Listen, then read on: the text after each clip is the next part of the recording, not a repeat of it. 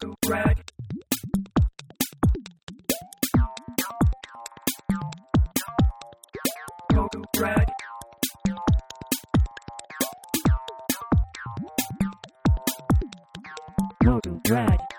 グラグラジオです。マンボウということで。す。ごい、SE が入るけど。いや、沖中です。太田です。というわけでね、何です。か、マンボウって。なんか、ちょっと可愛いうん。キャラクターの、あの美味しいやつ。美味しいやつ。なんかもう世界が、ちょっとなんていうか、冗談みたいな、世界が、より今からお呼びするゲストの世界観のようになってきてんなっていう感じですけどね。うんうんうんというわけで、今月のアーティストインタビューの回なんですけども、はい。ついにこの人の展示をうちで開催するにあたり、モグラグパブリケーションが久々に動いたという、ねあの伝説の ていうか、ま、幻の出版社、モグラグパブリケーションがついに動いたということで、主にその話を今日はしたいなと思ってます。ということで、今月のアーティストインタビューゲストは怪獣芸術家ピコピコさんです。どうもどうも。お願いします。元気ですかコロナかかってますか？私はコロナかかりました。本当嫌だよね。え、本当にかかったんですすいません。かかってしまいました。もう治りましあ、そうなんですか？た。はい。え、出たんですか陽性一回？出ました。あ、そうなんですへね。え。えー、まあ、もうだって普通に考えたら、検査したらこの1年で絶対1回はなってるはずなんですけどね。ね、知らないうちに治ってるみたいなのもね、結構あるでしょ。無症状がね、多いらしいんで、うんって感じですけど、まあねもうし、ょうがないんですよ。ね、もうそんなマンボウな世の中で、ピコピコさんのね、個展開催中なわけですけども、ちょっうんとじゃあ僕の方がプロフィールを読ませていただきたいと思います。えー怪獣をテーマに様々なジャンルで創作活動を展開。他に類を見ない独自性を持ったユニークな怪獣たちはピコピコ怪獣と呼ばれ、世界の樹木を集めているっていう。めっちゃ受けてる。めっちゃ受けましたね。ということで、ST 警視庁科学特捜班ガッキーくん着ぐるみデザイン制作 NTV バリバリバディ V6 着ぐるみ出演パニックステーション Muse 着ぐるみ出演スーパーヒーローミュージック BiSH 着ぐるみ出演というどこにやってた？着ぐるみ。そうですね。この時はちょっとね、それをメインに。まあもうあれなんですよね。もうピコピコさんとはよく、なんて言うんでしょう。酒を飲んだりしてたわけなんですけど。うんまあうちではあの、ピコピコさん、坂柱いみりさん、うん二人店っていうのが、ね怪獣賭博というのをもう2、3年前ですよね。そうですね。もうそうですね3年ぐらい経ちますかね。うん。で、その時に、あれなんですよね。ピコピコさんが昔作った手作り本。手作りで作った怪獣っていう本があって、うんね、それでモグラグに置いといたら、ね、これはぜひ、なんで今この世に存在しないのかってね。いや、本当に、あれは私は大好きな感覚のもんやし、うん話を聞けば、もうこの世にこの一冊しか自分のものしかないっていう話だったんで、うん。でデータも 昔の Windows の備え付けのうん。デフォルトで入そうそう、ってるイラストよくわからないソフトで。だからもう開けなくなっちゃう。そう、まあ、そこにはまあ言ったらピコピコさんのオリジナルの怪獣が、まあ、まあまとめられてたわけなんですけど、うんうん。それを見た太田さんが今回ね。約1年がかりですかね、はい。実際の制作はまあ、1年半ぐらいですかね。うん。上産モグラグパブリケーションから出版されましたこの。うんうん。ピコピコ怪獣大大図鑑タイトルそう、タイトルを新たにして、まあ、内容的にはもう10倍以上。そうもう約100体。そう、約100体。さらに、怪獣日記という、僕がそうですね。1日1個怪獣を書いて、うん。もう10年以上やっている5000体以上いる中からある1年を選んでそう。365体入れてるんで合わせれば460数体くらい載っているすごい図す鑑ですね。ごい図鑑ですこれは本当にいやよく作りましたね、本当に。本当もう最終的にあのピコピコさん本人も怪獣怪獣とか怪人化してしまってるっていう本でうんしてまあどうですか、まずは。この本について。もうこれはもう本当、太田とピコピコさんと、まあ、あとはホートさんっていうね、まああの今回のこの本の最初にコラムを書いて、序文を書いていただいて、あと表紙のデザインもしていただいて、うんあと、おまけの工作コーナーっていうのをやってもらった、はいはいまあ、3人の努力の結晶と言っていいそうですですね。ね。本当に。ちょっとこの話してくださいよ、とりあえず。いや、まだちょっと信じられないですもん。できたことに。よくできたよね、本当ね。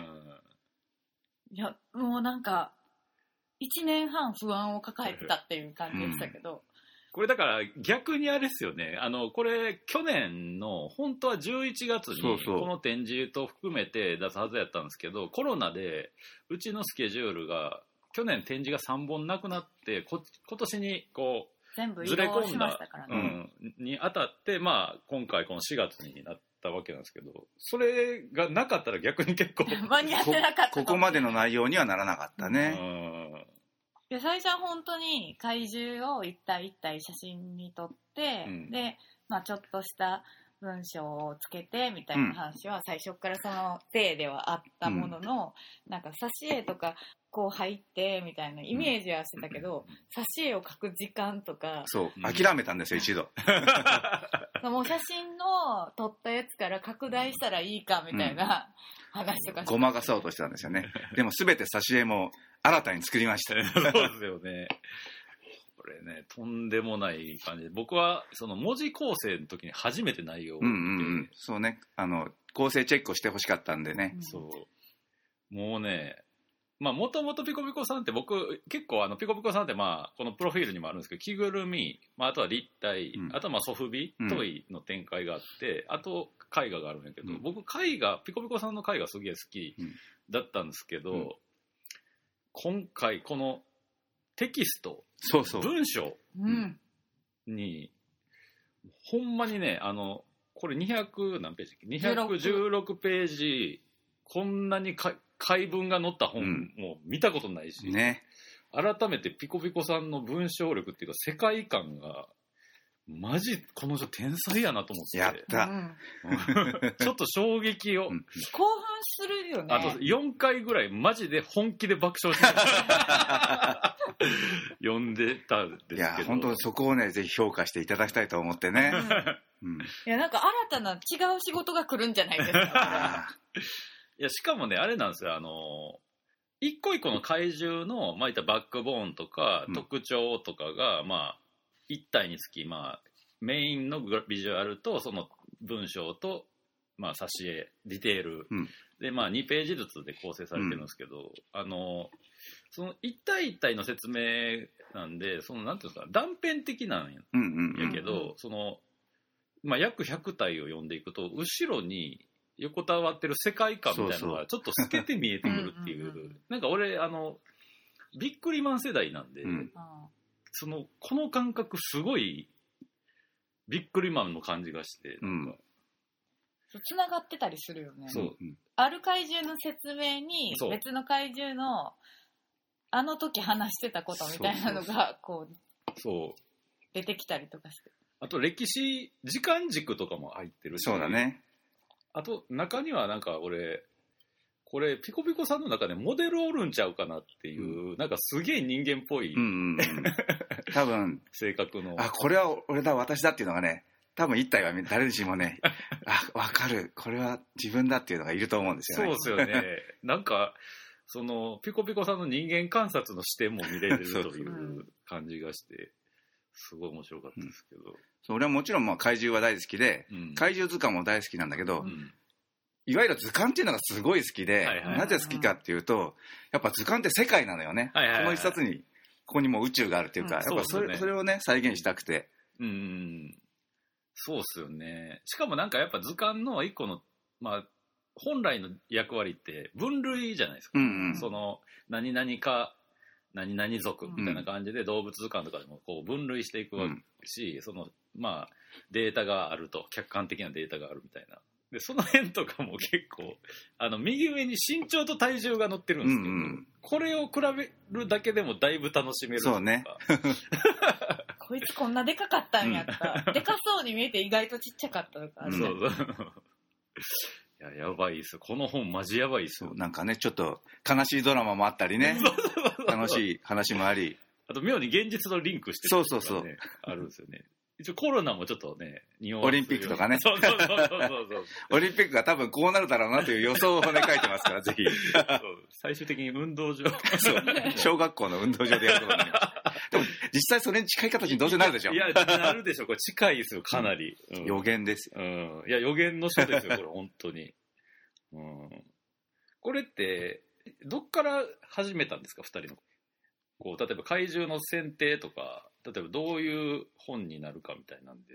まあ基本は最初のやつがあったから、うんそれをベースにしてなんだけどうん。でもやっぱりピコピコさんがさっき言ったみたいに図鑑うん。にしたいうんううんん話やったから、あのこう派手な装飾みたいなのは一切なしにして、はいはいストイックにこうんう怪獣をせつ解説する本、そうそうあの怪獣図鑑のパロディにするとすごく分かりやすいしうんうん面白いんだけどそれは避けたかったんだよねはいはいはいはい。結局そうするとパロディにしかならないから、はいはいはいはい。クールな感じでね、うん図鑑とかちょっと博物図みたいな、うんうんうん。そんな感じを目指してねそうですよね。うんなんかやっぱ、いかにもいるような感じに見えるというか。うん。うん。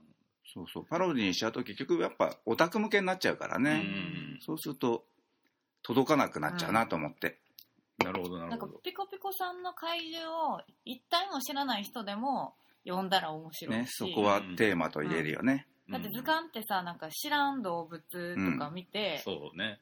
あこういう成り立ちで、あ自分は猫は知ってるけどみたいな、うんうんうん。とつな頭でつなげられるみたいなうん面白さがある、はいはいはいはい。そうカブトムシは知ってるけど、ヘラクレスオオカブトは図鑑で初めて知ったみたいなね。うんそうだからなんかやっぱ、その怪獣っていうものが、まあ、ピコピコさんはもう、す最初のちょ、も怪獣世代、う怪獣世代ですよね。その、だから怪獣図鑑、俺の時は、もう怪獣、ちょっとこう、廃れかけてて、もう完全に廃れてるよね、そう、うん。あのウルトラマンから仮面ライダーになってったんですよ、で僕はそっちもあんまり行ってなくて、うんうんあの妖怪大百科みたいなのを子うんうん。うん供の時に見たりとかしうんうんてこれだから大図鑑とか大百科系っては子供の時にまあ結構出てたんだけど、うん。スーパーカーとか、うんうん。まあある種のフォーマットが確かにあるんやけど、あれのあれの感じではないってことですよね、うんうんうん、だからあれのノリにしてしまうとあれの感じが前面に出てしまって、うん。ピコピコさんの怪獣自体がオリジナルやのに、うん。うん。そっちがちょっと奥に引っ込んじゃうそうだね。確かに、まあ、怪獣の選定はねやっぱもうほぼほぼ全てぐらい載ってるんじゃないかあデッコス以前とかはちょっとわからないけど。いや全然これほんの一部でしかないですよ、あはいはい、はい、もっともっとうんうん、載せたかったんだけど、まあ、それは時間もあるし、うん。ページ数もあるからうん。もう絞りに絞って。そうっすよね。まあまあそっか。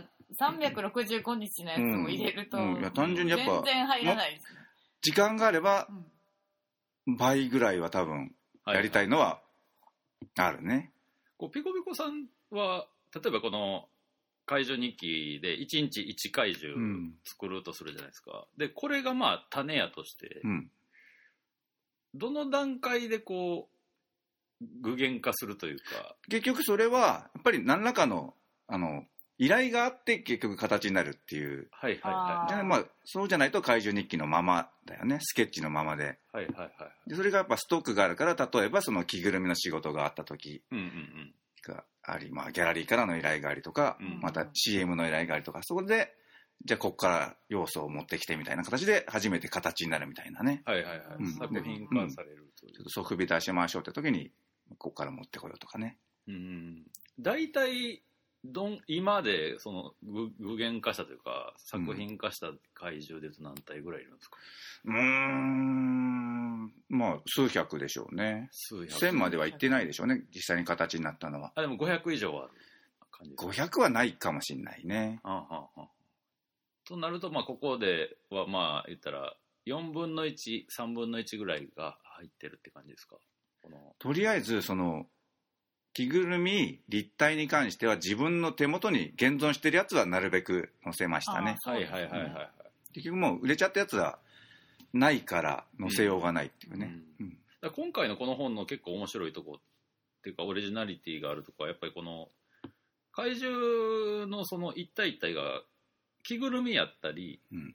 立体やったり、うん。絵やったりするっていう、絵もね全部書き下ろしていただきましたからね。そうですすごいですよね。しかも着ぐるみも取り下ろしやしね、うんうん。撮影をしてね、これは結構やっぱりなんていうんかなこうピコピコさんの表現のうんうん。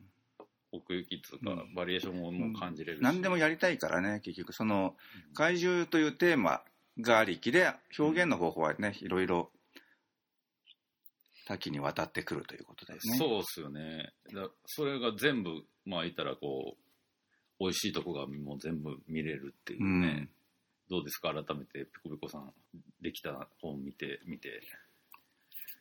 あーまあ、やっぱりその最初に怪獣図鑑出した時にやっぱ一つのこう満足があったんだよね、うんはいはいはいはい。でもやっぱそれからまあ20年経ってよりパワーアップしたものでねうん。できたのはこれは本当にもう全人類にね読んでほしいね。なんかそうやって言ってもらえるのは嬉しい、うん。いやなんかほんまにあの最初太田の直感から始まった感じがしたけど、うん。できてみて改めてこれは、まあ、うちの、まあ、うちギャラリーなんで、まあ、アート的な意味でも、うん。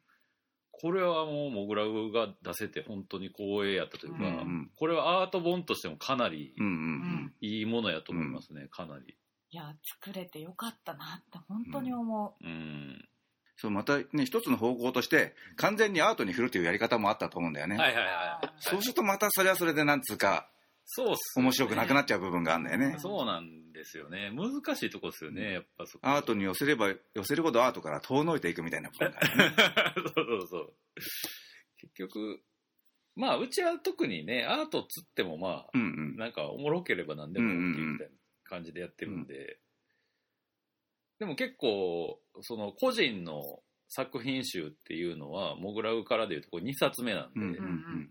でももうここまでしっかりしたのは初めて。初めてなんで、いやこれは結構一個うん、またモグラグの、なんていうか、いこれからの制作つうか活動に一個新しい方向性も示してるものではあるなと思ったんですよなんかこう単純に作品集みたいにしちゃうと結局もうアーカイブでしかないのかなみたいなのが、うんこの大図鑑にはなんつうかこうそこから一歩先がある気がするんですよね。う。ん。やっぱそこはやっぱあれなんでしょうね。世界があるっつうか、うん。このそのまあ言ったら作品自体の制作でいうと例えばあのベッコスの着ぐるみは10年十数年前うん。に作られたりとかしてるけど、まあ怪獣存在してるんだよっていそううそうそことで言うとう。あの俺が作った作品ではあるんだけど、うん、ではないんですよ。これは世の中にあることなんですよみたいなね。そうそうそうそうそう。なんですよね。だからそれが一個めっちゃおもろいのがあの怪獣図書館ボルヘスうんうん。うんうんの説明の時に、まあ、怪獣に関するあらゆる書物が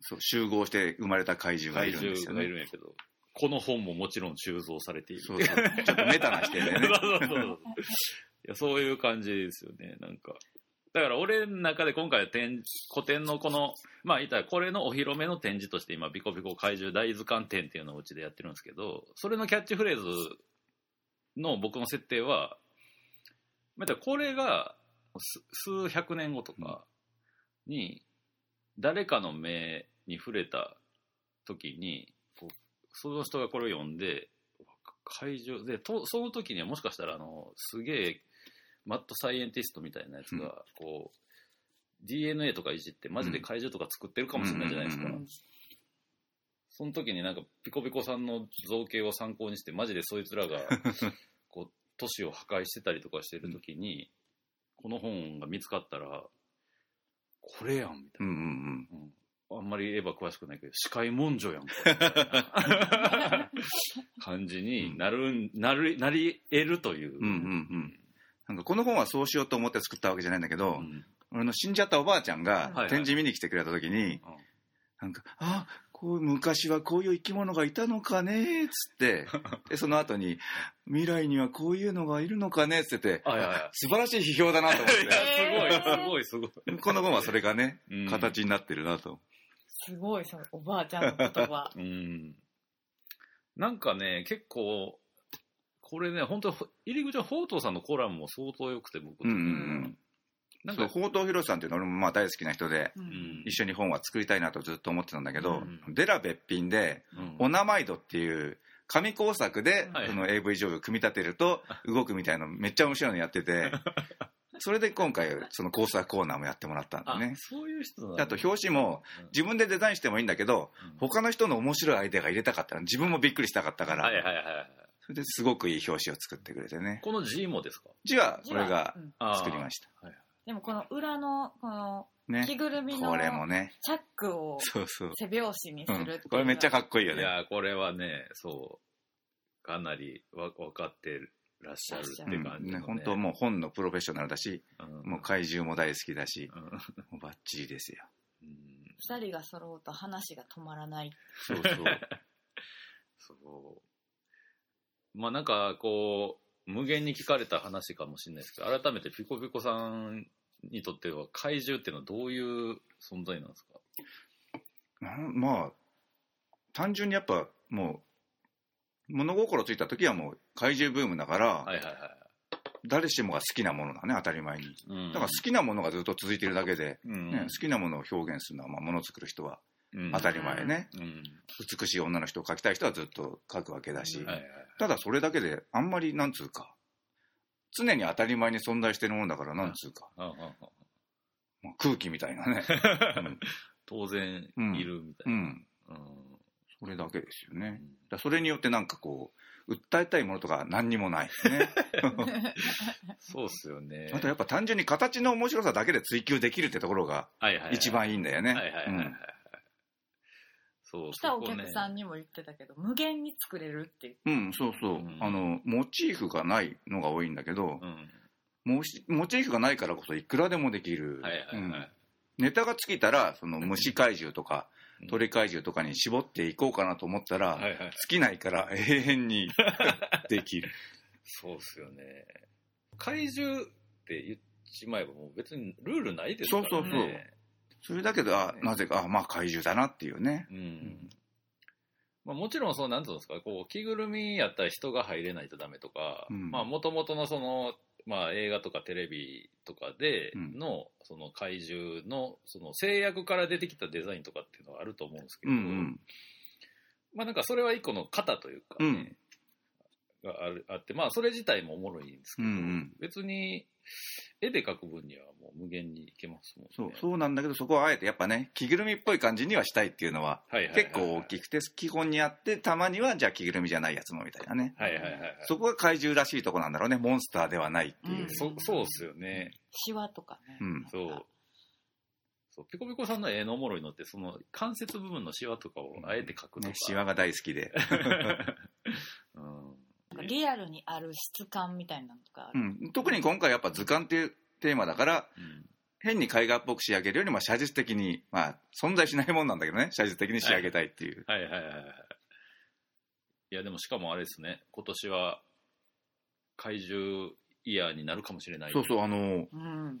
怪獣で全然今もう30年ぐらいもう絶滅してもう同然なんだけど、うん。なぜかまあね「シン・ウルトラマン」あり、まあ、うん。シン・ゴジラもねちょっと前だけどありうん。でキングゴジラ対。VS キングコングもありあと、うん。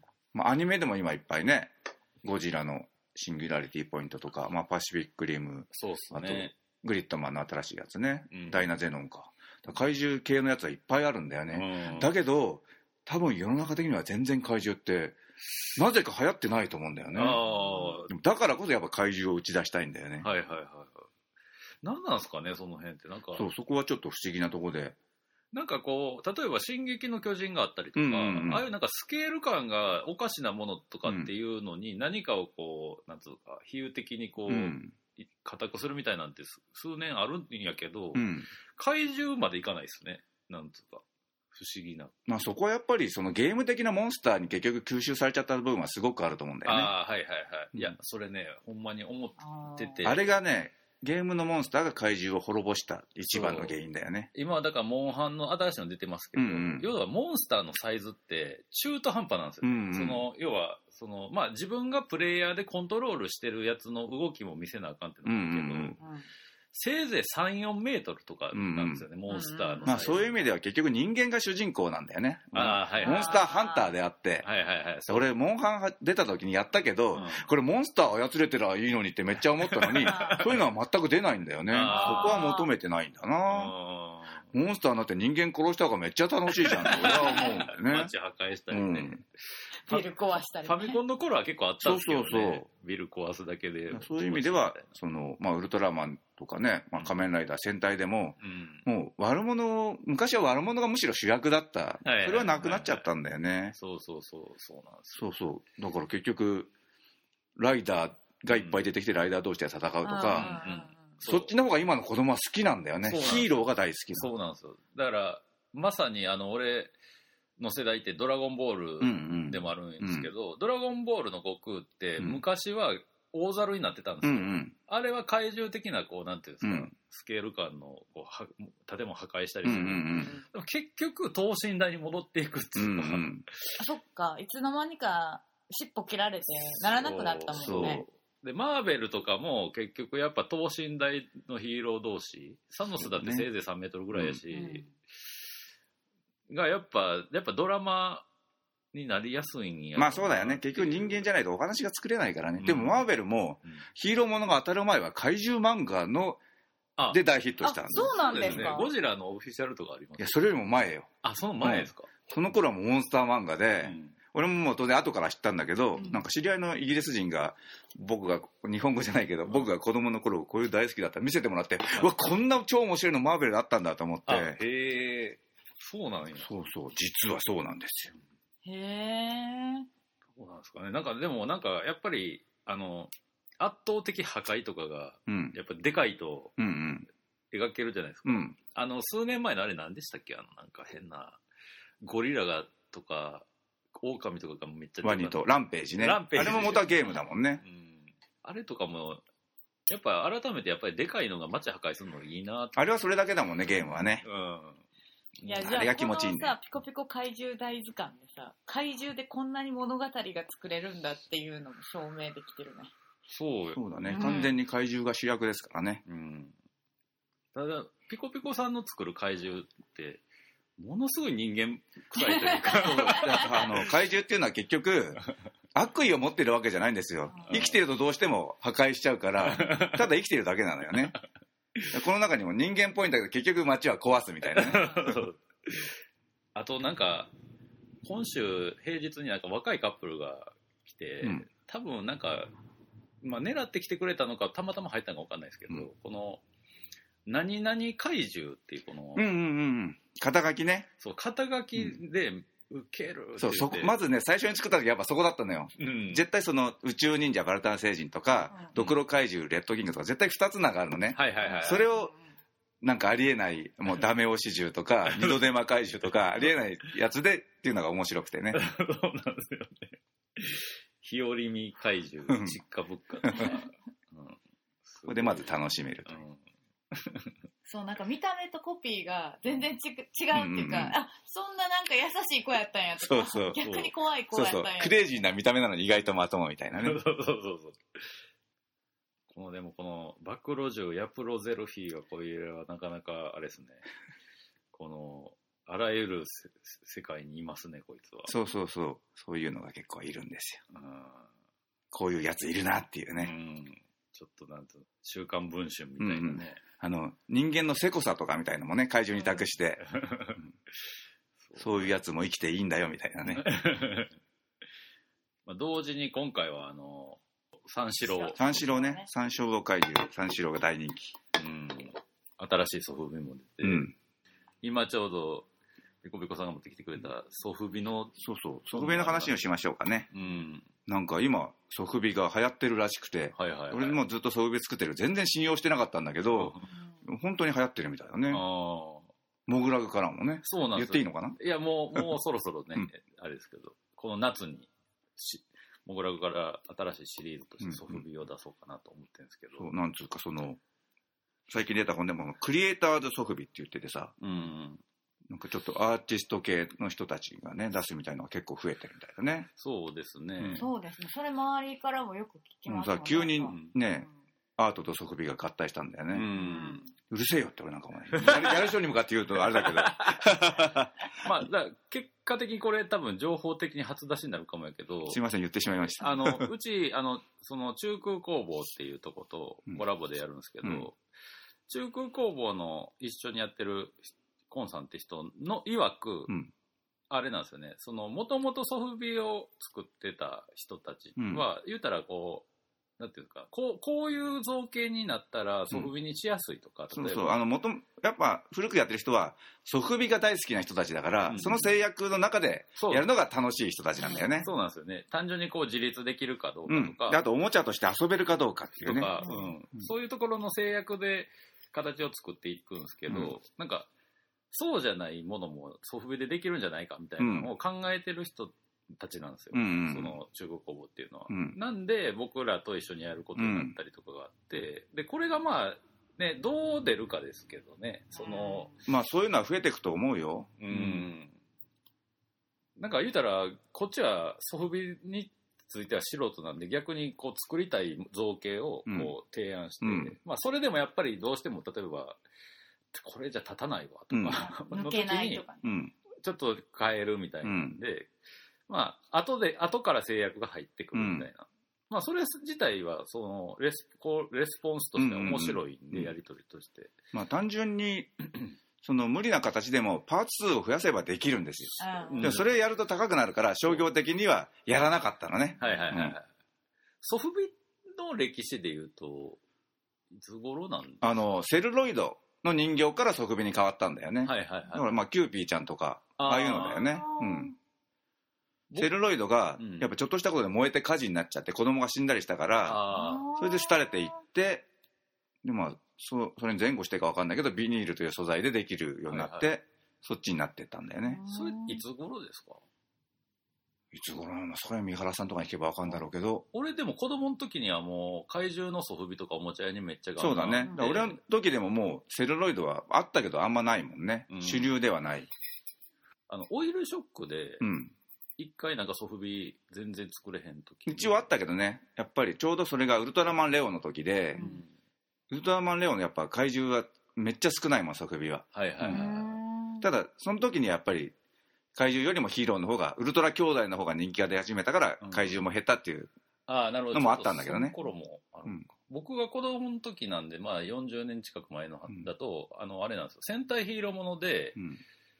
あの絶対最後ロボット出てきて、うん。で超合金つってね、合体ロボみたいなのがすげえ流行ってて、そうだからやっぱりそれもマジンガー Z でうん。子供たちがうんアニメに行ったんだよねロボットに、ああはいはい、はい、そこも一つの怪獣を廃れさせた原因ではあるよね。なるほど、うん。そうですね。その後だからガンプラとかそうそう。ロボットが結構乗してたおおもちゃ屋では。ガン、プラね。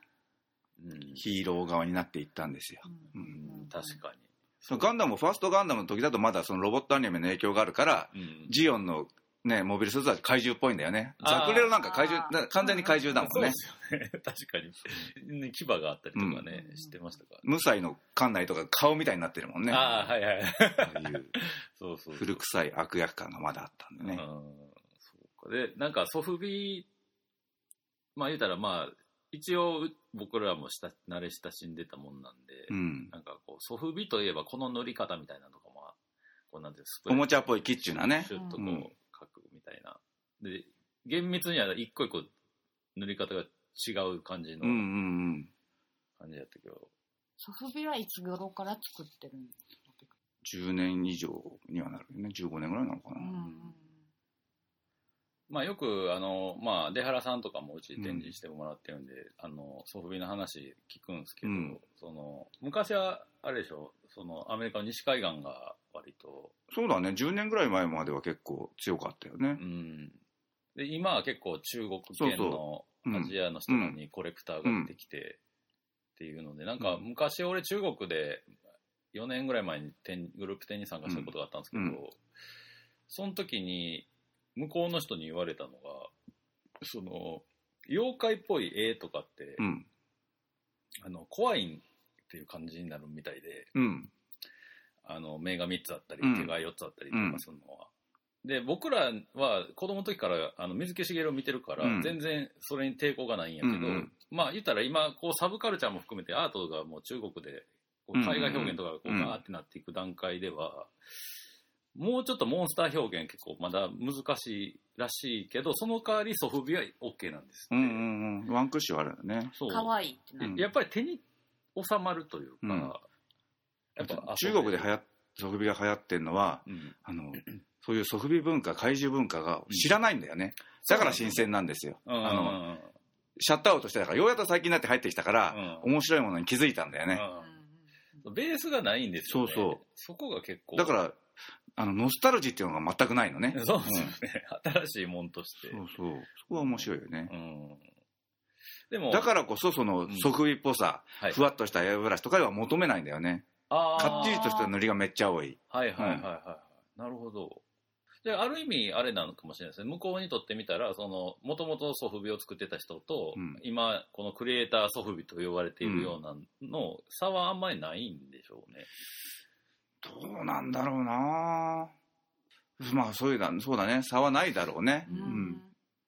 でも人気作家とかって、まあ偏りとかあるんですか？あーがっつり怪獣っぽいっていうのは、中国よりもやっぱアメリカの方が昔からファンはいる感じだよね。はいまあ、アメリカの方がね、ウルトラマンとか、ね、ウルトラセブン、スペクトルマン、まあ、ゴジラとかもテレビでバンバンやってたから。そうっすよね。うんアメリカ人というか、まあヨーロッパ系もそうやけど、うんもうそこ好きやなみたいなうん映画監督も,、もうね、ギデルトルとかもそうやけど、うんティム・バートンだってそうだしね。うんうんで傾向で言うと、やっぱりアメリカと中国は、まあ、違うんでちょっと似てる部分があって、うんやっぱりね、日本よりも圧倒的にグロテスクなのが好きなんだよね。ああ、あーはいはい。で、アメリカだとやっぱりよりこう、ラフな暴力的な雑なやつが大人気で、で 中国だと、ちょっと緻密な感じがあるんだよね。あの、へディフォルメされてるんだけど、ディティールは凝ってるみたいなはいはいはいのはいが中国は好きみたいだね。やっぱりそのガッシャンバッコーンみたいなのがアメリカ人は好きなのかそうなそうそう。ちなみに今度のあのゴジラ対コングは絶対に決着するって言ってますけどね言ってま。すけどどうなるんでしょうねどうなる？いや、多分俺、最終的には一緒に仲良くなって悪いメカゴジラと戦うんだと思うけどね。ああ、もうね、メカメカゴジラはもうネタバレしてるから。はいはいはいキングコングって元のドクロ島では神なわけですよ。原住民が叩いてる生贄を与えてあ。そうそれがニューヨークに来るとただの怪獣になっちゃう。うん見せ物になっちゃうね。うんその落差がいいんだよねう。うんそうそう、田舎では、そう、お山の大将だったのに、都会に出てきたら、うわ怖いみたいになっちゃう。あれが、で、結局死んじゃうっていうのが、あの、うん生きてた田舎者が都会で挫折して失敗する物語だと思うんだよね、あれは。青年の挫折物語だと思って。そうっすよねそこがいいんですよ、やっぱ。破滅の美学で。うん感じでまあでもねこのもしかしたら再び怪獣がブームになるかもしれないいんですよ。永遠にね。うんあの、神話の時代からあるもんだから、うんうん常に人類は求めてるんだよ。その、神ではない力の象徴というのをね。それはもう当然、自然の象徴であり、台風でありさ、うん大水であり、地震であり。そうですねそれは怖いけど、やっぱり何らかのこの威風の対象になるっていうね。うんうんそれは不変なんだよね。うんで、それを、まあ、娯楽としてうん消化できるのが怪獣なんだよね。うんいやまさにほんまにそう、そこがやっぱりこの、なんだろう、人間的な暴力ではないんだよね。うん悪意がないっていう力であるっていうね。うんそこがやっぱ、いいとこだよね、うん怪獣は。そうですねだからもう単純な悪ではないそうそうそう。力でしかないっていうそうね。そうですねそこに善悪はないっていう、そうそこに何をこう乗せるのかっていうのが物語になっていくって感じ、うん。だから結局、ね、やっぱウルトラマンができてから、怪獣は敵役になっちゃったんだよね。うんそれでも魅力的ではあるんだけど、うんそこがやっぱ神話から人間の話に変わっちゃったんだろうね。ああ、うん確かにそうかもしれないですそこがやっぱ神話に戻したいみたいなのがあるよね。うんぜひこのねピコピコ怪獣大。これは神話です。この本は神話です。そうですねなんかやっぱこう想像するとおもろいなという感じがするというか、さっきも冒頭でも言ったんですけどこの右上にある身長体重うん。で例えば身長とかやと例えば今やと東京タワーとかスカイツリーとか、うん。スカイツリーこの本見てからスカイツリー行ったら大体この怪獣のサイズ感があこんぐらいかみたいなのが分かったりとか、その現実にイメージしてみるっていうおもろさがうんうんうん。怪獣にはあるなと思うし、なんかそういうのでえ案外こう人間サイズのやつとかもいるんで。そうそうそそううそうそう。ん、ムーチョなんかは中野に行けば。そうだね2メーターちょいぐらいの。いますからね。今もいますからね。うん、やっぱこう想像すればあらゆるところに怪獣はいるよっていう。そうそうそう。うん。もしかしたらマンボウっていうのも怪獣かもわかんないですから、かもしれんう。ね。かもしれませんな。棒かもしれませんよね、うん。コロナっていうのも怪獣かもしれないんで、うん。そう今回没になったやまあ自分の中で没になっただけなんだけどうん。怪獣内閣総理大臣ってやつもいて。いやそうですよ。奴ら人間じゃないかもしれないですよね。そうそう。本当に。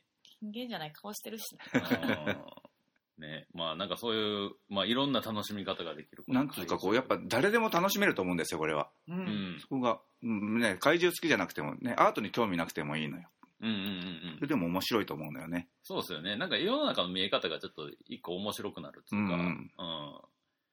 なんかこう彩りが増すようなうん。本だと思いますうん。し、まあそれの、まあ、言うたらこの、ここの本に入ってるものの原画うんうんがもう変えちゃうという。うんでまたこのね一堂に返すのはもう今回が最後だからね。結局ねね。みんなの元に行っちゃうから、そうですね。うん、うん。これはぜひ見ていただきたい、うん、実際この本に入ってる、まあ、立体とかペイント作品とかもうすでにもう売れたものもあるんで、もう今回がそうですね。最初で最後になる機会それは間違いないね、うん、あとはもうその、まあ、100歳ぐらいいるから、うん。その今回の展示は結構俺2回来てほしいなとうんうん、思ってて、いや結構そういう人もやっぱ増えてきた。あうん。今日も2回目の人いっぱいいた。はいはいはい、やっぱねこう怪獣大図鑑見て名前とかディテールとかを知ってからあの展示見ると、ね。愛着がそう。それぞれの推し怪獣が出てくるそうそうそう。絶対一体はいるはずなんですよ、うん。ね。この怪獣好きという。かそうそう。そうなったらぜひねあのもう本当にあのペイントはがきサイズなんかはもうほんまに1万円台ですからね、お求めやすいです。うん勉強しました。ね 勉強させてもらいましたんで、ぜひ来ていただきたいなというところで、ね。そうそうお時間なんで最後にあのピコピコさんの方からのまだまだ展示半分ぐらいあると思うんですので、うんうんうん。あの来てくれる人にメッセージを一言いただいて。あなんだろうね。やっぱびっくりしてほしいですねとにかく。はいはいはい。あのやっぱねここ路面だから通りすがりのね親子連れでそうですよね。あ何これ？って。うん。それが一番の批評なのね。やったーと思って。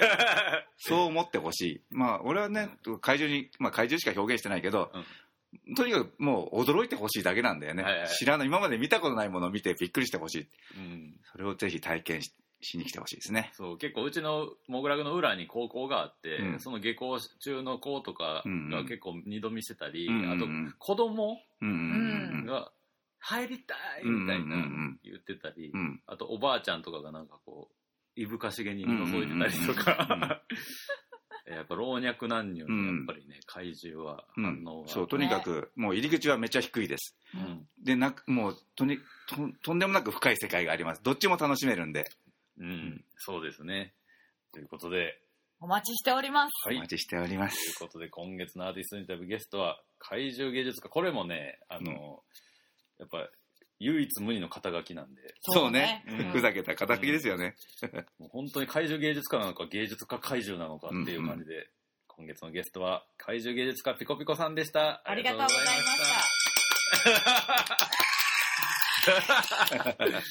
した。エンディングです。い。というわけでございまして目下開催中の展覧会のインフォメーションを太田さんの方からお願いします。はい。ピコピコ怪獣大図鑑展。5月2日日曜日まで。定休日は月曜日。13時から20時オープンです。はい。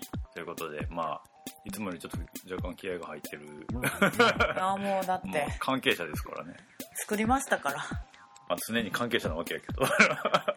特に今回はって感じですけど、僕ラグパブリケーションからはい、で出版されましたから。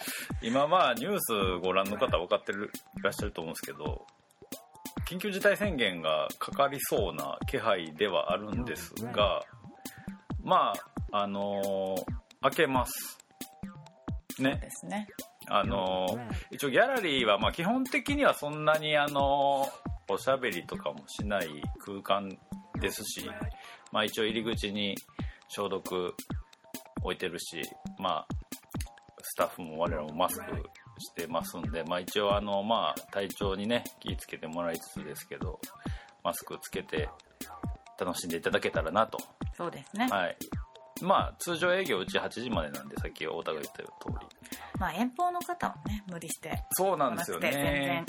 いいと思います。はいもちろんまあ見てほしい気持ちはありますが、まあこういう言い方もなんですけど遠方の方可能でしたら緊急事態宣言の前に していただけたらなと思います。しまああのあの本編でも散々喋りましたこのピコピコ怪獣大図鑑自体はモグラグウェブショップの方ではい。あの通販はい。開始しましたので開始しましたので、一応この本だけでもまああの買いたいぞという方はぜひアクセスしてみてください。よろしくお願いはい、します。モグラグ .com のウェブショップで販売しております。ということですね。はいはい、というわけでまあえっと次の展示も実はもしかしたら緊急事態宣言かかもわかんないんですけど通常通りスケジュール変更なく開ける予定ですよね。はい。まああんまりにもね状況が芳しくなさそうであればちょっとまた SNS 等でお知らせしますけど。ね。ちょっと延期なり。はい。まあただ初日のオープニングパーティーはできない。それは無理です。ですね、はい、今それはやあの次回の展示ははい。ちょっと、まあ8時までの営業とさせていただきながらもまあね。あの一応スケジュール今のところ変更なしということでやりたいと思ってますんで。おとなしくあアート作品を楽しみましょう。そうですね。まああのうち会期長いんであの次の展示もあの緊急事態宣言自体自身はまあおそらくですけど会期中には開きますんで、まあ、ちょっと心配な方はもしくは遠方の方は緊急事態宣言明けてからね次の展示来ていただけたらなと、まあ、そういう感じであのやっていこうと思っておりますんで、まあ、あの引き続きモグラギャラリーどうぞよろしくお願いします。という感じですね。はい。はい、というわけでございまして、まあとにかく空いてる、開けてるうちはもう、ぜひ楽しんでくださいという言いたいのがギャラリー側の立場ですので、ぜひぜひこの機会をぜひお見逃しなくというわけで、モグラグラジオボリューム408でした。ありがとうございました。